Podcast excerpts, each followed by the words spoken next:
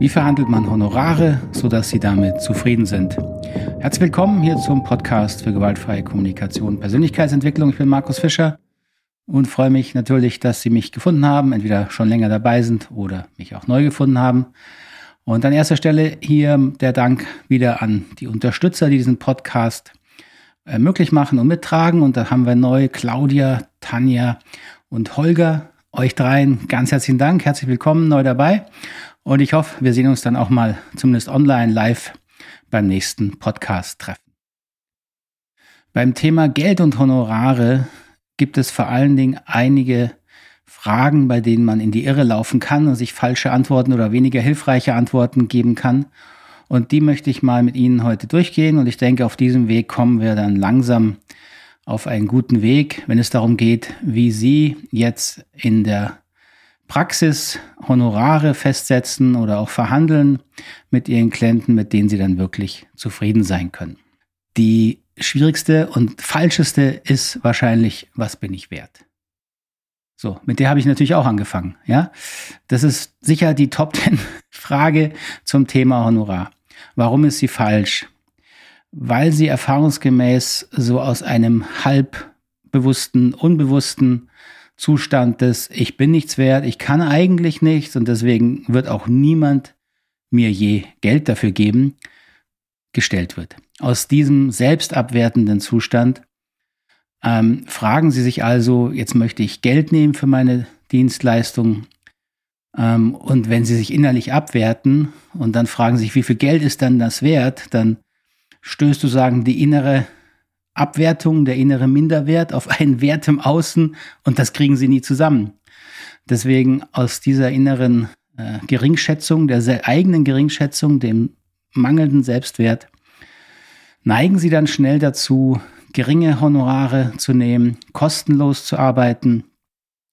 Und ich sage jetzt nicht, dass sie nie kostenlos arbeiten sollen und dass ein geringes Honorar immer verkehrt ist, aber sie müssen sehr gut überlegen, aus welcher Motivation heraus, aus welcher, aus welchem Impuls heraus verlangen sie jetzt weniger Geld, als sie eigentlich brauchen. Wie sie damit umgehen können, das Wichtigste wäre erstmal, dass sie es selber wahrnehmen, dass sie, wenn es um das Thema Geld geht, sehr schnell in eine eigene Selbstabwertung rutschen. Das ist dann auch schon fast das Heilmittel Sie müssen sich bewusster werden, in welcher inneren Haltung beschäftige ich mich mit dem Thema Geld. Und der Selbstwert darf sich oder sollte sich möglichst wenig natürlich an der Honorarhöhe orientieren. Deswegen diese Themen trennen. Den eigenen Selbstwert, den kann man untersuchen, verstehen, wo wurde er verletzt. Ich habe mal einen Artikel geschrieben zum Thema Selbstwert können Sie nicht steigern, Sie können ihn nur heilen. Den verlinke ich Ihnen mal unterhalb dieses Podcasts. Das heißt, trennen Sie das Thema Selbstwert so gut es geht vom Thema Honorar. Das ist eigentlich der wichtigste Hinweis dazu. Und dann beschäftigen wir uns mal weiter mit ein paar Fragen, sodass wir hier ein bisschen eine Idee kriegen zu dem Thema, was ist denn dann das richtige Honorar für Sie? Die zweite schwierige oder falsche Frage, wie ich sie gern bezeichne, zu dem Thema ist, was ist Ihre Zeit wert? Was ist Ihre Intelligenz wert? Was ist Ihr Wissen wert? Also ich habe in meiner Laufbahn für die gleiche Arbeit, also ähnliches Wissen, gleiches Wissen, gleicher ähnlicher Zeitaufwand und Beratung, Intelligenz, naja, weiß ich jetzt nicht, da brauchen wir jetzt mal nicht reingehen, äh, zwischen 0 und 500 Euro bekommen, runtergerechnet auf die Stunde. Ist das also ein sinnvoller Maßstab? Offensichtlich nicht. Arbeitszeit ist kein sinnvoller Maßstab für ihre Honorarhöhe. Das merken Sie daran, dass die Arbeitszeit hier und schon ein paar hundert Kilometer weiter östlich komplett unterschiedlich bewertet wird. Ist die Zeit per se da weniger wert? Nein, die Lebenshaltungskosten sind anders, es bestehen andere wirtschaftliche Grundvoraussetzungen. Deswegen äh, haben Sie da ein anderes Lohn- und Einkommensverhältnis. Aber das liegt nicht an der Arbeitszeit. Ähnliches gilt für den Bereich Wissen und Intelligenz. Ein Argument, was dann natürlich noch sehr häufig kommt, ist das Thema ja Angebot und Nachfrage bestimmt im Preis. Gut, da müssen Sie sich jetzt mal fragen, wenn Sie gerade starten und die Nachfrage nach Ihrer Beratung geht gegen Null, dann geht logischerweise Ihr Honorar beim nächsten Klienten auch fast gegen Null. Dürften Sie eigentlich fast nichts verlangen? Macht das Sinn? Nein, das macht natürlich keinen Sinn. Angebot und Nachfrage sind theoretische Konstrukte der Wirtschaftswissenschaften um mit dem Thema äh, Preisentwicklungen umzugehen. Kein Wirtschaftswissenschaftler würde behaupten, allein Angebot und Nachfrage bestimmen den Preis. Tatsache ist, der Preis bildet sich, jetzt zumindest in einer Marktwirtschaft, mit Dutzenden verschiedenen Faktoren. Sie können nicht sagen, der und der Faktor ist ausschlaggebend. Das alles sage ich Ihnen jetzt, um Sie noch mehr zu verwirren, sondern ich möchte Ihnen zumindest mal zeigen, Sie dürfen nicht nach irgendwelchen objektiven Kriterien suchen. Ein wesentliches Kriterium ist natürlich, was brauchen Sie zum Leben, wenn Sie mal damit anfangen. Ja? Als unterste Grenze für Ihre Honorarberechnung müssen Sie realistisch berechnen, wie viel Einkommen brauchen Sie für sich oder Ihre Familie, wenn Sie Teilzeit, Vollzeit arbeiten wollen? Wie viel Geld muss da reinkommen, wie viele Stunden, wie viel Zeit können Sie realistisch arbeiten, äh, wie viel Urlaub brauchen Sie natürlich, Sie können nicht immer durcharbeiten, Sie müssen neben der reinen Beratung auch noch Akquise machen. Das heißt, da mal eine, eine Überschlagsrechnung zu machen, wie viel äh, Stundenhonorar Sie Minimum nehmen müssten, um dieses untere Level zu erreichen. Da finden Sie im Internet äh, auch Berechnungs- Vorlagen, Tabellen, wo Sie da so mal so ein paar Eckdaten eintragen können. Und dann werden Sie wahrscheinlich überrascht sein oder erschrocken sein, wie viel Geld Sie da pro Stunde mindestens nehmen müssen, um auf eine vernünftige oder äh, Bezahlung zu bekommen, mit der Sie halbwegs über die Runden kommen. Jetzt geht es mir aber nicht nur darum, dass Sie mit Ihrem Geld halbwegs über die Runden kommen. Ich habe ja gesagt, es geht darum, ein Honorar zu verhandeln, mit dem Sie auch zufrieden sind für mich Beratung und das ist Coaching, das ist Mediation, Supervision, wie Sie es auch nennen wollen, das ist Beziehungsgeschäft. In jeder Beratung entsteht eine gewisse Beziehung, auch wenn sie relativ kurz ist. Wenn Sie, so wie ich, Wert darauf legen, dass diese Beziehung eine bestimmte auch Qualität hat, dann ist das Geld ein Teil davon, die diese Beziehungsqualität beeinflusst und eine Rolle spielt. Anders gesagt, eine Beratung, die Sie übernehmen, gegen viel Geld, wo sie aber spüren, sie wollen eigentlich mit diesem Menschen nichts zu tun haben oder in einem Umfeld beraten, das ihnen überhaupt keinen Sinn macht, keine Freude macht, ist die Frage, ob dann so viel Geld Schmerzensgeld genug ist. Diese Entscheidung müssen Sie natürlich selber treffen. Ich sage nur, Geld heißt für mich im Grunde, es muss ein Austausch sein, es muss eine Balance sein, auch in der Beratung zwischen Geben und Nehmen. Und das, was zurückkommt, ist zum einen diese Beziehungsqualität, die ich mit einberechne. Und natürlich brauche ich auch finanzielle Mittel. Das heißt, da muss noch was vom Klienten zusätzlich zurückfließen. Und das bringe ich in eine Balance, die sich für mich stimmig anfühlt. Und da, da fließen einfach sehr verschiedene, unterschiedliche Faktoren rein. Also da fließt rein, wer ist mein Auftraggeber? Für mich macht es einen großen Unterschied, ob ich für eine, eine Schule arbeite oder einen Finanzkonzern. Warum? Weil eine Schule ganz andere liquide Mittel hat wie ein Finanzkonzern. Ja, das liegt eben daran, dass unsere Gesellschaft leider einem Finanzkonzern wahrscheinlich eine andere gesellschaftliche Wertschätzung entgegenbringt als einer Schule. Deswegen hat eine Schule weniger Mittel. Und dem passe ich mich an oder will ich mich auch anpassen, weil sonst könnte ich ja niemals für eine Schule arbeiten. Weil ich für einen Finanzkonzern natürlich einen ganz anderen Grund sozusagen Honorarsatz voraussetze, wo ich überhaupt anfange zu verhandeln, wie bei einer Schule. Das Ziel und der Inhalt der Beratung macht für mich auch einen Unterschied. Ich persönlich arbeite gern mit sehr persönlichen Themen. Ich bin jetzt weniger so der Fan, um mit Menschen ihre Karriereziele ähm, zu planen. Aber wenn es um ein, ein Thema geht, eine schwierige Trennung, eine Familie und da ist wenig Geld, dann bin ich da auch bereit, das zu berücksichtigen. Ein Teamkonflikt in einem Unternehmen werde ich innerlich ganz anders kalkulieren, weil ich weiß, wenn da vier, fünf Partner sitzen, jeder mit einem Jahresgehalt von x Euro, äh, ein Konflikt, was hat der für einen Einfluss auf die, auf die Leistung, ja, auf, die, auf die, die Zielerreichung dieses Unternehmens. Und daran orientiere ich meine innere Kalkulation.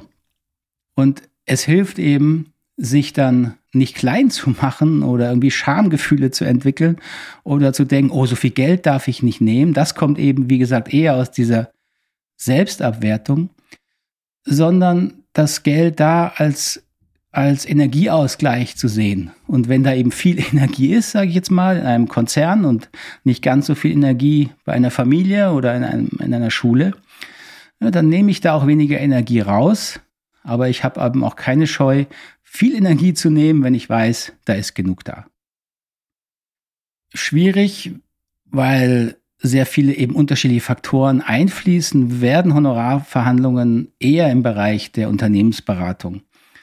Eben aus den genannten Gründen ist da auch die Spanne dessen, was man nimmt, was man nimmt, was verschiedene Berater nehmen, wirklich sehr, sehr unterschiedlich.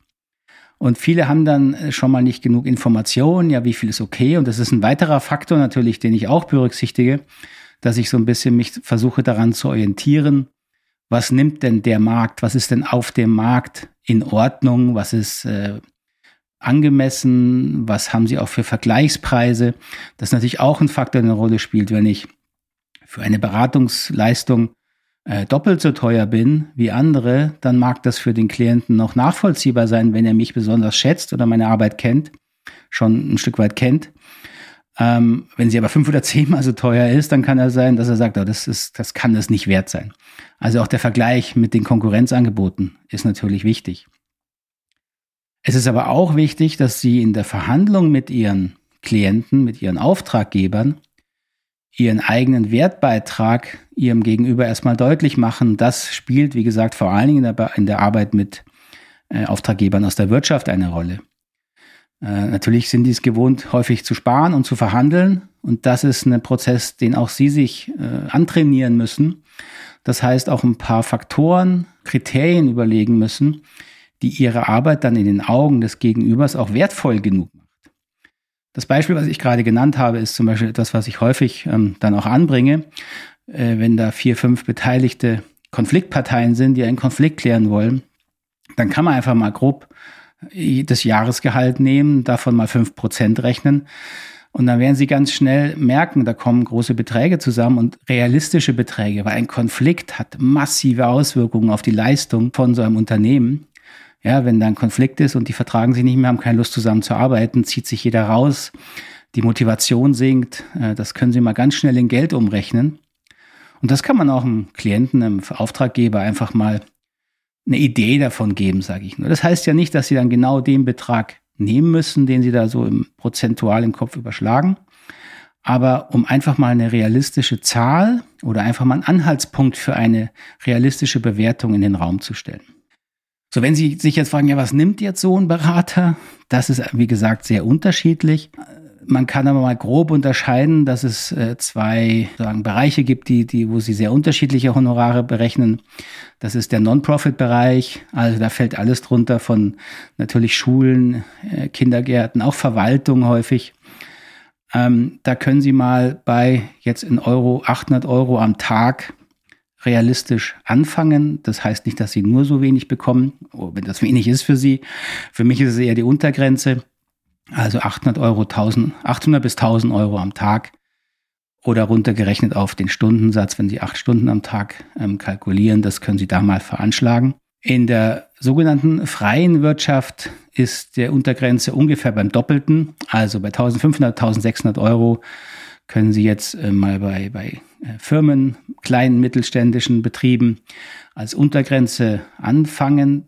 Das ist für manche kleine mittelständische Betriebe immer noch viel Geld. Wenn Sie jetzt ein größeres Beratungsprojekt mit mehreren Beratungstagen haben im Monat, summiert sich das natürlich schnell. Für größere Firmen ist das dann schon wieder ähm, nicht relevant. Also da, da ist das kein Betrag, über den groß verhandelt wird. Und auch der dreifache Betrag davon, also wenn Sie bei 2,5 bis 3000 Euro Tagessatz, ist im Bereich der Unternehmensberatung jetzt äh, keine Besonderheit und natürlich auch höhere bis hin zu Fantasiepreisen, die es auch gibt. Das hat, wie gesagt, dann mit ihrem Verhandlungsgeschick zu tun, wie ihr Gegenüber sie einschätzt, ob sie da eine, schon eine Basis- und Vertrauensverhältnis haben. Das wird natürlich dann das Honorar massiv beeinflussen. So viel mal zum Thema Honorarverhandlungen. Bin gespannt, was Sie dazu sagen. Ist das nachvollziehbar? Wenn Sie konkrete Fragen nochmal haben, gerne einfach unterhalb des Podcasts schreiben. Mich würde es freuen, wenn Sie meinen Podcast mit unterstützen. Ähm, einfach eine Bewertung schreiben auf Ihrer Plattform oder einen Kommentar hier unter dem Podcast hinterlassen, ähm, ihn teilen. All das ist wirklich eine tolle Hilfe für mich. Ähm, und natürlich auch, wenn Sie hier Mitglied in der Gemeinschaft werden wollen, dazu einfach auf die Seite www.knotenlösen.com gehen Knotenlösen ein Wort mit oe.com und da finden Sie unter dem Podcast die Möglichkeit, diesen Podcast mit zu unterstützen. Jetzt bedanke ich mich erstmal. Vielen Dank für Ihre Aufmerksamkeit. Alles Gute für Sie. Bleiben Sie gesund. Tschüss. Adi.